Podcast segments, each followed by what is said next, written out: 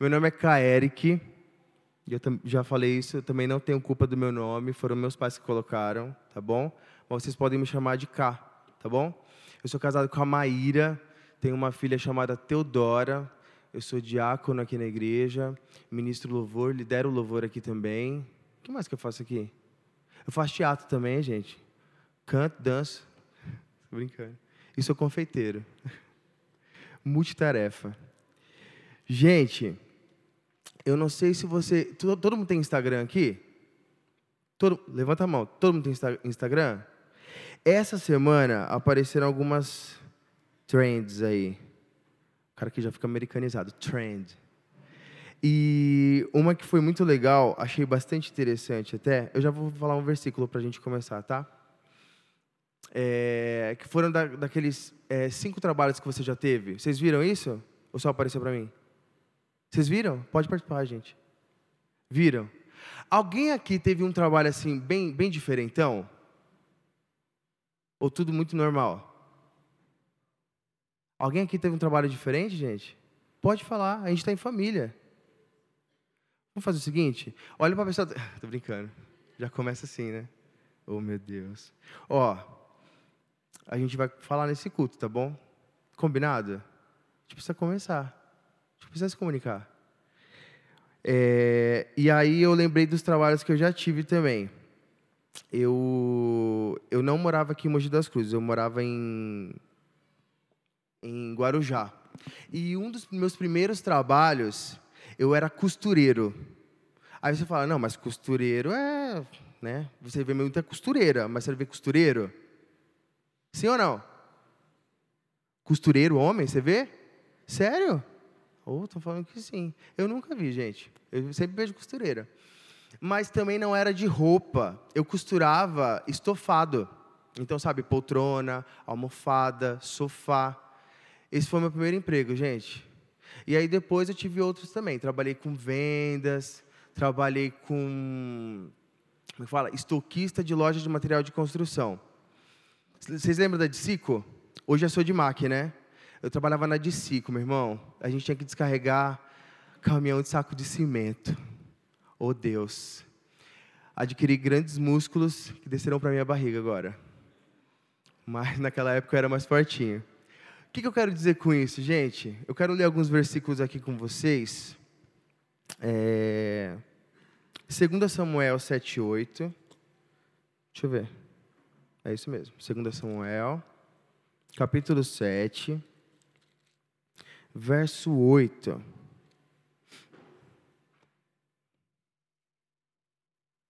Vocês acharam aí? Está na Bíblia de vocês? Vamos cantar a música. Samuel, Samuel, Reis, Reis e Crônicas. Acharam? Está escrito assim: Agora, pois, diga ao meu servo Davi: Assim diz o Senhor dos Exércitos: Eu o tirei das pastagens, onde você cuidava dos rebanhos, para ser o soberano de Israel, o meu povo. Tem, você vai lá agora em Romanos, vamos passar na Bíblia hoje, tá, irmãos? Romanos, capítulo 8, versículo 28. Atos, Romanos, Coríntios, Coríntios. Vou dando dicas para vocês, tá bom? Para a gente chegar lá juntos. Então, em Romanos 8, 28, vai dizer assim: Sabemos que Deus age em todas as coisas para o bem daqueles que o amam, dos que foram chamados de acordo com o seu propósito. Tem um. Vocês conhecem Diante do Trono? Quem, quem conhece? Levanta a mão, igreja. Aleluia. Cara, tem um DVD do André Valadão, se eu não me engano, foi o primeiro DVD dele. Começa com um espontâneo, da Ana Paula citando o versículo de 2 Samuel. Ela fala assim: Tu és meu servo, eu te escolhi, não temas, eu te tirei de detrás das malhadas, eu te tirei de detrás das malhadas eu te tirei de detrás das malhadas para ser príncipe no meio do seu povo e destruir. Eu não lembro direito a, a coisinha. E destruir seus inimigos. Essa mensagem sempre foi muito forte para mim. Porque ele estava falando de Davi. Davi que foi tirado de, de, de detrás das malhadas para ser rei de Israel. E aí, a gente, com essa trend dos cinco trabalhos aí que, que as pessoas tiveram, eu relembrei os meus e eu relembrei também os de Davi. Se a gente parar para analisar, todo serviço que a gente passa, a gente aprende alguma coisa nova, não é verdade? É, eu sempre fui muito, muito tímido. Acreditem vocês ou não, tá? Eu sempre fui muito tímido. Das pessoas, quando, quando olhavam para mim quando eu era mais novo, eu começava a chorar de desespero. Era um desespero, assim, terrível, das pessoas olharem para mim e falarem alguma coisa. Oi, boa tarde. Eu já começava a chorar, já ficava já nervoso.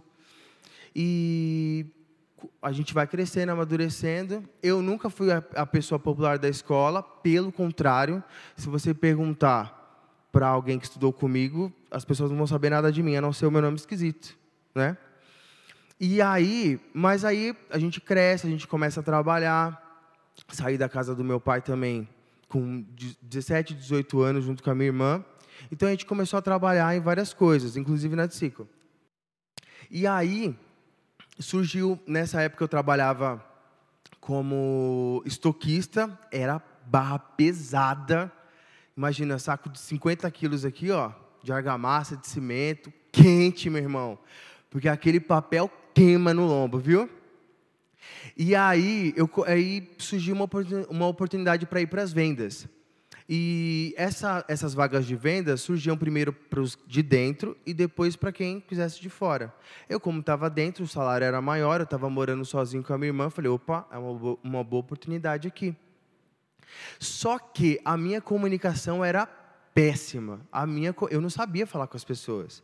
E aí eu tive que, que, começar a aprender a falar com as pessoas. Tinha que negociar valores. O pessoal às vezes me trazia é, orçamentos, né? Eu falava, meu, hoje eu vou fechar essa venda aqui de 5 mil reais. A pessoa me levava uma torneira de 25. Era triste, irmão. E aí a gente fazia orçamento atrás de orçamento e começava. Mas aí a gente começa a desenvolver, não é verdade? Às vezes você chega num trabalho novo, você fica meio perdido com, com o sistema que opera, não é verdade? É um sistema novo que você nunca teve é, contato. E de empresa para empresa tudo muda, não é verdade? Às vezes você está, sei lá, numa numa loja, você vai para outra, o sistema é completamente diferente, o modo de venda é completamente diferente. Eu entrei numa loja recentemente que, de, de tênis, que a abordagem deles era bem interessante. Porque geralmente você não chega numa loja de tênis e você, com o mínimo de interesse, olha aqui, ó, no comecinho da loja, e você não vai para dentro, se alguma coisa não te chama atenção, não é verdade? O que eles, espertamente, eles fizeram? Eles, eles planejaram com os vendedores para que assim que o cliente entrasse, você já desse uma volta para o cliente, meio que empurrando o cliente para dentro, a fim de você olhar mais produtos e você finalizar uma compra e deixar o vendedor feliz. E, e nessa, meu irmão, eu comecei a desenvolver a minha habilidade na comunicação, que estou ainda aprimorando, como vocês podem ver, né? Nesse serviço, então, todo mundo acaba aprendendo algo novo, todo mundo adquire uma nova habilidade, né, que não tinha antes. Se o trabalho for braçal, você adapta os movimentos para mover os objetos pesados de um lado para o outro. Para mim, você, como é que você carrega um saco de cimento? Joga aqui no lombo e vai. Meu irmão, tem toda uma técnica, tá? Para você não acabar com sua coluna. Você não pode pegar assim, ó. Você tem que agachar e se você não agacha, você leva uma bronca, porque tem toda lá um, uns parâmetros, uns, uns adereços né, de segurança que você tem que usar justamente para a empresa não ter problema com você. Né?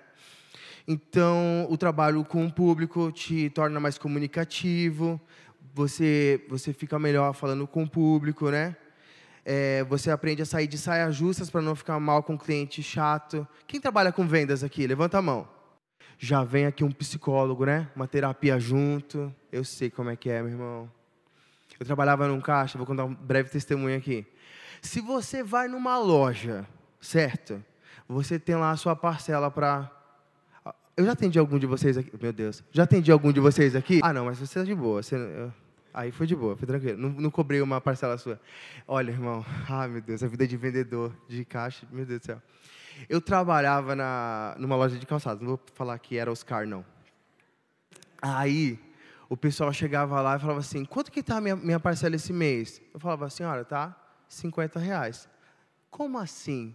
E eu aqui, como assim a senhora que eu pergunto? Foi a senhora que comprou. Mas a gente não pode falar assim, irmãos.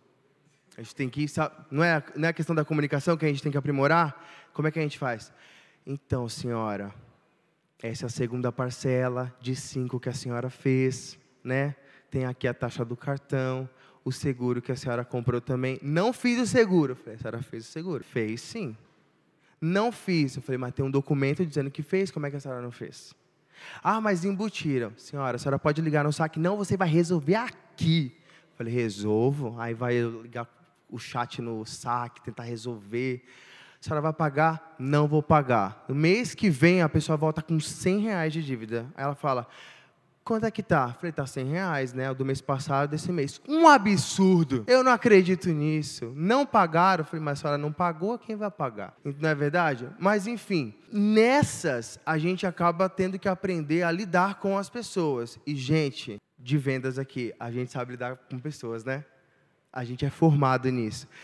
Três anos de terapia, né? Resolve também, porque é muita humilhação que a gente aguenta.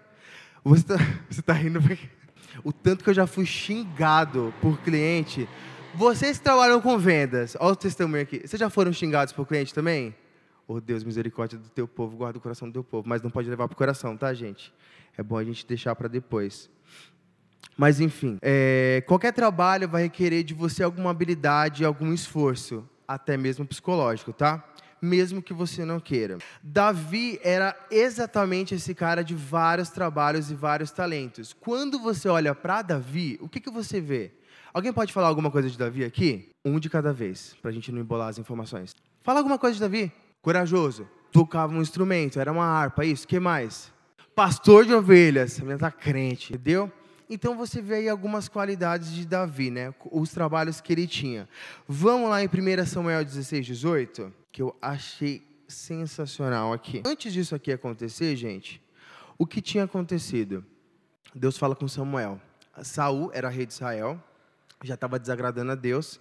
Samuel estava triste demais, mas ele não, não tomava uma reação. Deus falou com Samuel: faz o seguinte, você vai ungir um novo rei para Israel, tá? Você vai na casa de Jessé, você vai falar lá com um dos filhos dele e vai ungir um dos filhos dele. Estou resumindo a obra aqui, tá, gente? Depois você vai lá em 1 Samuel, acho que começa no 16, 15, 16 mais ou menos, você lê os detalhes lá. O que acontece? Samuel vai lá na casa de Jessé, aí Jessé já apresenta assim os top na balada. Esse aqui é não sei quem, esse aqui é não sei quem, forte, corajoso, bonito, tal, não sei o quê. Todos de, de estatura, né? De, de um, uma imagem, uma estética que seria o quê? Aprovável, né? E seria assim, prática para um rei de Israel, certo? Deus fala com o profeta Samuel, não é nenhum desses. Aí Samuel chega para Jessé e fala: Ô Jessé, vamos aqui no cantinho. São só esses sete filhos que tu tem? Porque o homem que fazia filho, né? Ele falou assim: Olha, olha, tem um chamado Davi que ele está pastoreando as ovelhas, né? Aí Davi já colocou todo mundo no jejum. Ninguém come até esse menino chegar aqui. Você para para analisar, deixa eu ver como é que eu posso colocar isso aqui da melhor forma, né? Pai e mãe sempre tem um filho preferido, gente. Eu tive um, só, ó, já, já fez assim, ó, já colaborou, é isso mesmo. E não é questão de amar mais, é uma questão de conexão mesmo, de, de gostar das mesmas coisas. Eu tô errado nisso? Não é questão de amar, não, gente. Eu, eu, minha irmã sempre foi mais ligada ao meu pai. E tranquilo quanto a isso né? E eu sempre fui mais ligado à minha mãe, tranquilo também. Eu e minha irmã, a gente sabia dessas conexões que a gente tinha, que a gente era um, um era mais próximo do outro, e tá tudo bem, tá? Você não precisa chorar agora.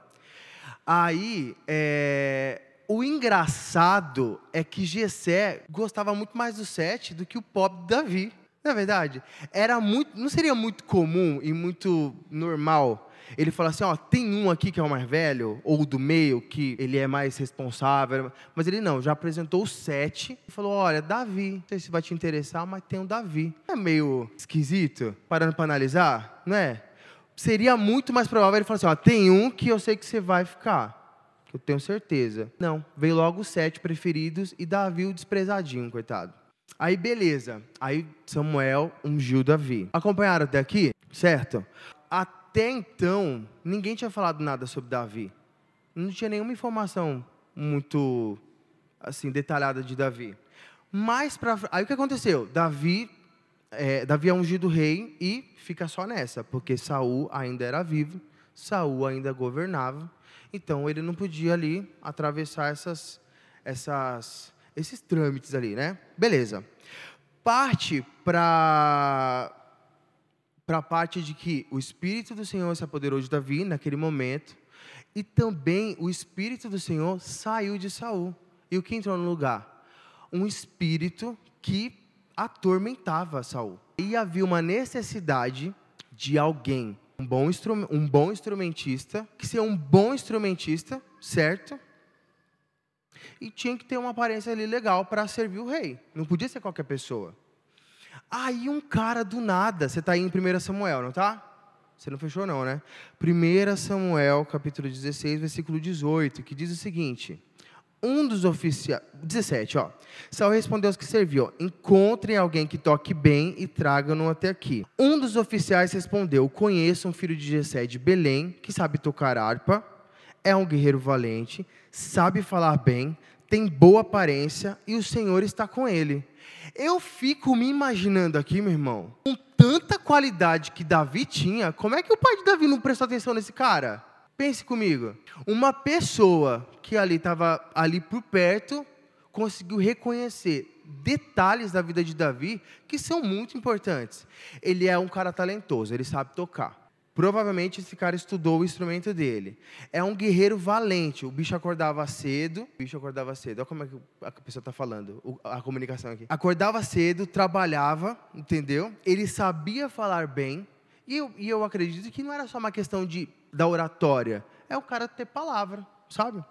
É, não murmurar, não reclamar. De boa aparência, ou seja, ele cuidava ali do, da, da lata, né? Falar que nem o, pessoal fala. Provavelmente ele é um cara sorridente, né? Um cara gente boa, um cara agradável para conversar. E o Senhor é com ele. Meu irmão, são cinco, ó. Ele era um bom músico, um guerreiro valente, sabia falar bem, de boa aparência, e o Senhor é com ele. Como é que o pai desse menino não, não, não olhou para esse menino com outros olhos. Era para ele seu preferido, não era verdade? Fala, meu, esse, esse menino aqui, ó, os outros meninos só sabem guerrear, sabe decepar umas cabeças por aí. Mas esse menino, olha só para ele. O menino é trabalhador, toca uma música legal aqui quando a gente está comendo, no, no churrasco de domingo, né? Toca uns pagodes de Deus. E nada, ó, o cara não observou. E o que eu penso com isso? Às vezes a gente é, quer chamar muita atenção do, dos próximos da gente, né? Às vezes a gente tenta é, buscar reconhecimento das pessoas que estão ao nosso redor, do nosso pai, da nossa mãe, dos nossos filhos, dos nossos amigos. Mas eu quero dizer uma coisa para você: nós estamos sendo observados. E por mais que você é, se sinta de alguma forma não reconhecido, diga para o seu irmão, olha, irmão, diga para o seu irmão, você está sendo observado. Eu não ouvi. Você está sendo observado. Alguém está olhando para você. As pessoas ao redor podem não estar tá vendo quem você é, como você se comporta, mas tem alguém que está observando você, entendeu? O Douglas estava falando aqui. Ele estava procurando emprego, certo? Não tinha perspectiva nenhuma. Ele ali com os contatos dele conseguiu uma vaga legal, até que ele pegasse uma vaga, né, na geral, que ele tanto falou aqui, né? A empresa do coração dele. E aí o que acontece, meu irmão? Às vezes a gente fica nessa de buscar, é nosso natural, tá? Buscar reconhecimento das pessoas que estão próximas de nós. Mas às vezes o, o ouro da casa não tem valor mesmo não, tá? E diga para o seu irmão, e tá tudo bem com isso o seu irmão, e está tudo bem com isso. Sabe por quê? Porque Deus conhece o real valor que você tem. E isso já precisa nos bastar. Tá bom, irmão? Isso já precisa ser suficiente para mim e para você. É interessante pensar que alguém não próximo conseguiu apreciar e listar as qualidades de Davi quando seu pai considerava somente um pastor de ovelhas, que foi só isso que ele falou para Samuel, vocês lembram? Se Davi tivesse um testemunho desagradável, essa oportunidade de tocar harpa para o rei teria passado perto dele? Não. Isso é a importância de um bom testemunho, viu, meu irmão? Então, quando eu atendia lá minhas clientes, falava, oh Deus, me ajuda. Olha, irmão, era cada fruto do Espírito que eu praticava. Você quer ser uma pessoa melhor? Pega essa dica aqui, viu? Você quer ser uma pessoa melhor? Trabalhe com o público. É cada fruto do Espírito que você experimenta, meu irmão. Paciência. Paciência é a melhor delas. Amabilidade, porque você tem que amar. Fazer o quê? Você tem que escolher amar.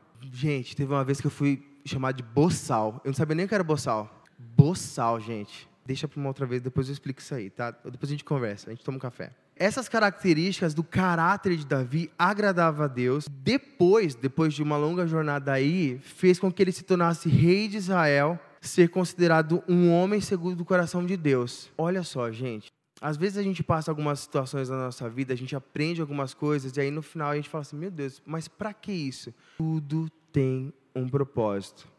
Sabe? Diga para o seu irmão, tudo tem um propósito todas as coisas, tudo que você passa, tudo que você enfrenta, está preparando você para um propósito. Tem uma música que eu estou escutando por esses dias, eu vou cantar aqui para você, gente.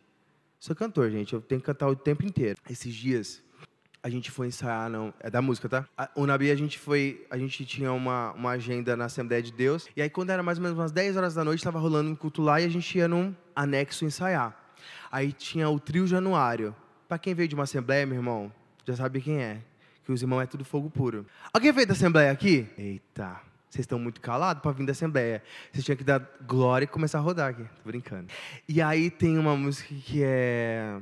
Peraí, eu vou lembrar o trecho, porque é bem interessante, vai de, de acordo com a palavra aqui. Antes de eu começar. Os irmãos já estão rindo aqui, ó. Antes de começar a boa obra em sua vida lá no ventre da tua mãe. A sua história eu já tinha escrito, filho. Só parece que é o fim e vai morrer. E o desespero toma conta do seu coração. Mas eu não perdi, não. Mas eu não perdi, não. Eu não perdi o controle, não. Eu não perdi o controle, não, não. Eu não perdi o controle, não. Eu não perdi o controle. A sua história já estava escrita. Eu não perdi o controle, não, não. Eu não perdi o controle, não. Eu não perdi o controle. Parece, não parece? Que às vezes a gente vai morrer? Tem umas situações da nossa vida que parece que não vai dar certo, não é verdade? Só aconteceu comigo, meu irmão. Mas acredite você, Deus está no controle de todas as coisas e todas as coisas estão colaborando para o seu bem. Vai te fazer crescer, vai te fortalecer, vai fazer com que você se achegue mais perto de Deus, entendeu?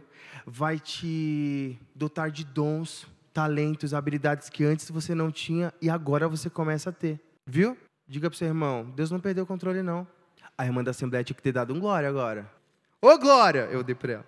O que a gente precisa entender é que Deus está no controle mesmo de todas as coisas, tá? E Ele nos conhece bem.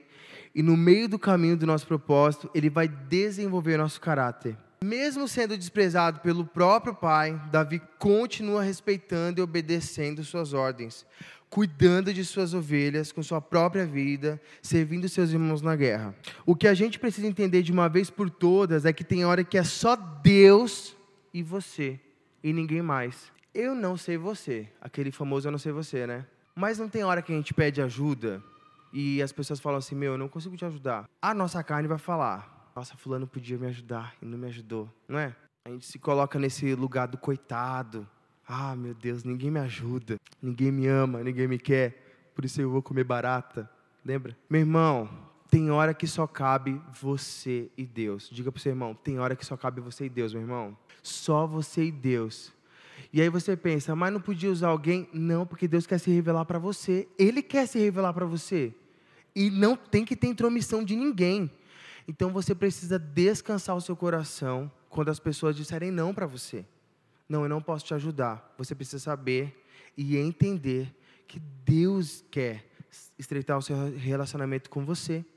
E Ele quer se revelar a você, sem o dedo de ninguém. Amém, igreja? Aí depois de ser ungido, Davi continua sua, jornada comum, certo? Cuidando das ovelhas de seu pai, servindo seus irmãos mais, mais velhos. E a unção de Davi não tirou o equilíbrio, tá, dele. Ele continuou ali a vida dele normal, porque havia ali uma longa jornada pela frente. No meio do processo surge Golias. Diga para o seu irmão, surge Golias. Um cara de 3 metros e blá de altura, tá?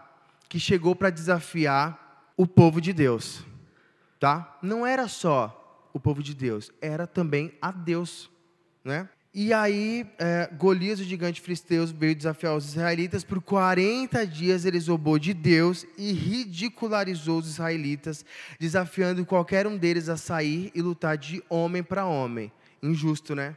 Mas não tem situação que você fala, Deus, por que eu estou aqui? Não é injusto? Não tem vez que você fala assim, Deus, mas por que isso aqui? Eu não mereço.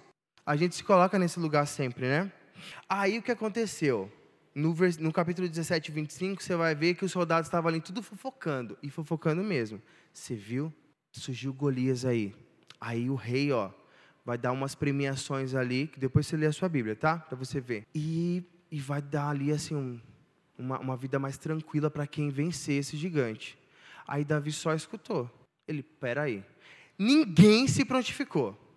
Ninguém se prontificou. Davi, jovem, sem experiência ali na, na luta com gigantes, falou: Eu quero. E ele não foi só por conta da premiação. Tinha um, uma base muito maior para ele. Quer ver? É, Davi perguntou aos soldados uh, que estavam ao lado: O que receberá o homem que matar uh, esse filisteu? Uh, o homem que recebe. Oh, meu Deus, a minha leitura não está boa.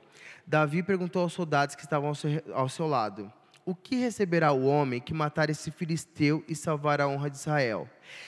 Quem é esse filisteu, para desafiar o senhor, o senhor, dos Exércitos, o Deus vivo? Ou seja, ele não estava só, só interessado em matar o gigante, não. Ele estava interessado em defender a honra do povo de Deus, em defender o nome de Deus. Meu irmão, tudo na nossa vida deve apontar para Cristo, amém?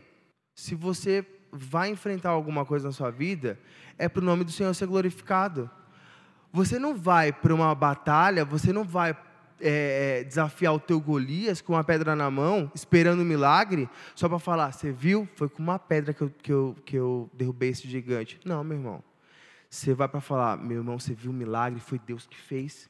Eu com uma pedra eu não poderia, mas você viu o que Deus fez? Foi Deus quem fez. Amém? Aí, olha só, Davi se prontifica, chega até Saul e fala: Olha, eu quero derrotar esse gigante aí. Aí Saul, meu filho, faz o seguinte: você é muito jovem, você é muito franzino, eu acho que não vai dar certo não. Mas já que você quer, tome aqui, tome aqui a minha armadura e seja o que Deus quiser, né? Aí Davi colocou a armadura, não rolou, não conseguia se movimentar porque era muito pesada, ele não tinha experiência nisso. Pense comigo, Davi não tinha experiência em guerras, mas Davi tinha experiências um pouco diferentes aqui, certo? Davi tinha matado o urso e Davi tinha rasgado um leão no meio, um pouco inusitado também, né? Só para defender as ovelhas de seu pai. Eu fico aqui pensando, meu irmão, como é que um jovem, um menino novo, meio fraquinho, porque quando o gigante olhou para ele, ele falou: Meu, vocês estão de brincadeira com a minha cara, olha para esse menino. E aí eu penso: como é que esse menino, para defender as ovelhas de seu pai, rasgou um leão no meio, matou um urso, e para chegar nesse nível, teve os coiotes ali, uns lobos também, né? Foi Deus ou não foi, meu irmão? Foi Deus.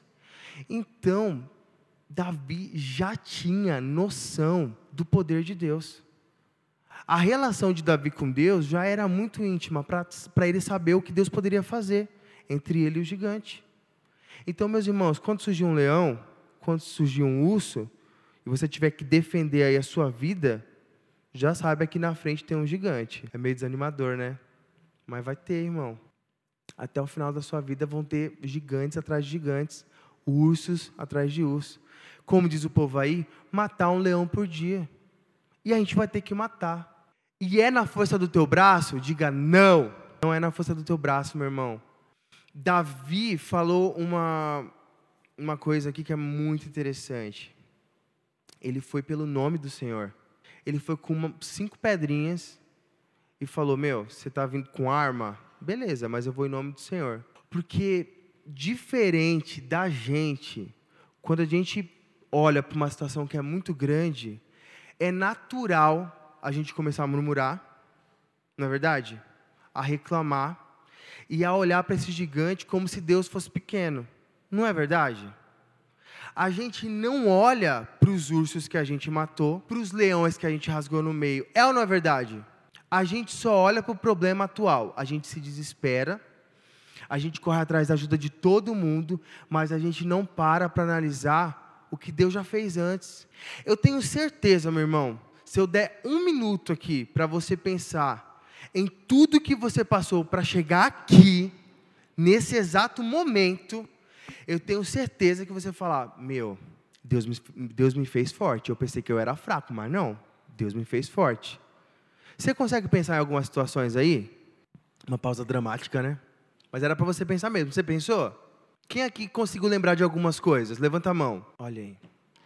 E por que, que a gente não lembra dessas coisas quando surge uma, um novo Golias na nossa frente?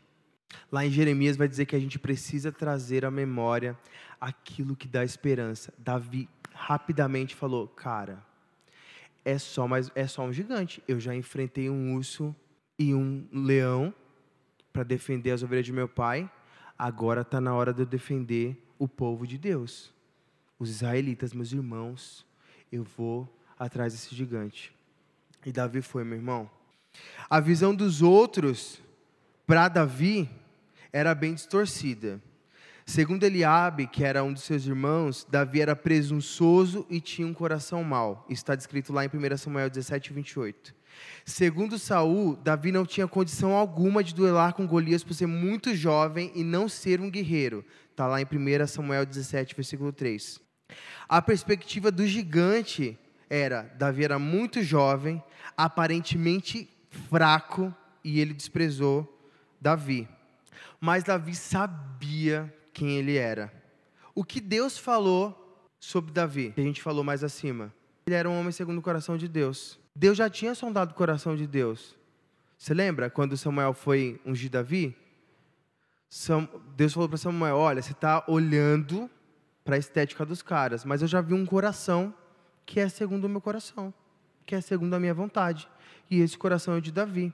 Então Davi sabia quem ele era. A sua identidade, meu irmão, de quem você é em Cristo, ela não pode ser abalada quando os, os Golias vierem. Jamais. Você precisa saber de onde você saiu, de detrás das malhadas, e para onde Deus está levando para onde Deus está levando você. Há um destino. Deus está aprimorando você. Deus está te melhorando. Deus está fortalecendo seus braços e as suas pernas para gigantes maiores. Você entendeu? Todas as coisas estão cooperando para o seu Todas as coisas estão cooperando para o seu. O propósito de Davi era vencer o gigante. O propósito de Davi não era só vencer o gigante, mas fazer Deus conhecido. Ah, vamos ler lá em 1 Samuel 18? Tá aí pertinho, ó, só próxima página. 1 Samuel 18, 45 ao 47. Cara, isso aqui é muito legal. Vocês gostam de filme de guerra? Quem gosta de filme de guerra? Ou, ou, ou, filmes que tenham assim, embates cruciais, assim? Geralmente a trilha sonora desses filmes são impecáveis, né? Eu gosto de trilhas sonoras, meus irmãos. Acho sensacional. Às vezes eu, eu, eu gosto de assistir o Oscar só para ver quem ganhou alguns prêmios para assistir os filmes. E trilhas sonoras geralmente são os que mais me atraem. Vamos ler aqui, depois eu falo da trilha sonora. Senão eu me perco. Então vamos lá, ó. 1 Samuel 17, é, capítulo 17, versículo 45, vai dizer assim: ó, Davi, porém, disse ao filisteu: Você vem contra mim com espada, com lança e com dardos, mas eu vou contra você em nome do Senhor dos Exércitos, o Deus dos exércitos de Israel, a quem você desafiou. Hoje mesmo o Senhor o entregará nas minhas mãos, eu o matarei e cortarei a sua cabeça. Não parece um filme? Hoje mesmo darei os cadáveres dos exércitos filisteus às aves dos céus e aos animais selvagens, e toda a terra saberá que há Deus em Israel. Olha o entendimento de Davi onde é que estava. Era só matar o gigante? Era para que toda aquela terra, todo aquele povo soubesse que havia um Deus em Israel. O versículo 47. Todos os que estão aqui saberão que não é por espada ou por lança que o Senhor concede vitória, pois a batalha é do Senhor. Diga, a batalha é do Senhor. E ele entregará todos vocês em nossas mãos. Quando os filisteus come... quando, quando o filisteu Golias começou a vir na direção de Davi, este correu para a linha de batalha para enfrentá-lo. Não parece um filme? Vocês assistiram Cara, como é o nome daquele filme, Jesus? Que é meio que pós-apocalíptico, que é tipo no meio de um monte de duna, que tem a Charlize Theron com um negócio preto, que ela fica dirigindo um caminhão. Pelo amor de Deus, alguém assistiu esse filme? Mad Max. Cara, tem uma cena que é muito legal. Que eles estão num embate ali entre os povos. Eu nem sei o que está acontecendo ali direito. Mas tem um guitarrista muito louco na frente do, de coisinha. Ele tá um o cara tá muito louco. E tem uns caras tocando umas, umas, uns tambores. Que nem a gente faz aqui. É que quando, olha, meu irmão, quando esses bateristas estiverem tocando aqui, vocês têm que pular, gritar. E aí tá, taca, taca, taca, taca, e um tá chegando perto do outro. Era mais ou menos essa. Eu imagino assim, tá? A trilha sonora era mais ou menos. Um riff de guitarra muito louco, umas baterias. Tac, tac, tac, tac, tac. Vem Golias, grandão, e vem Davi, pequenininho com a sua pedra.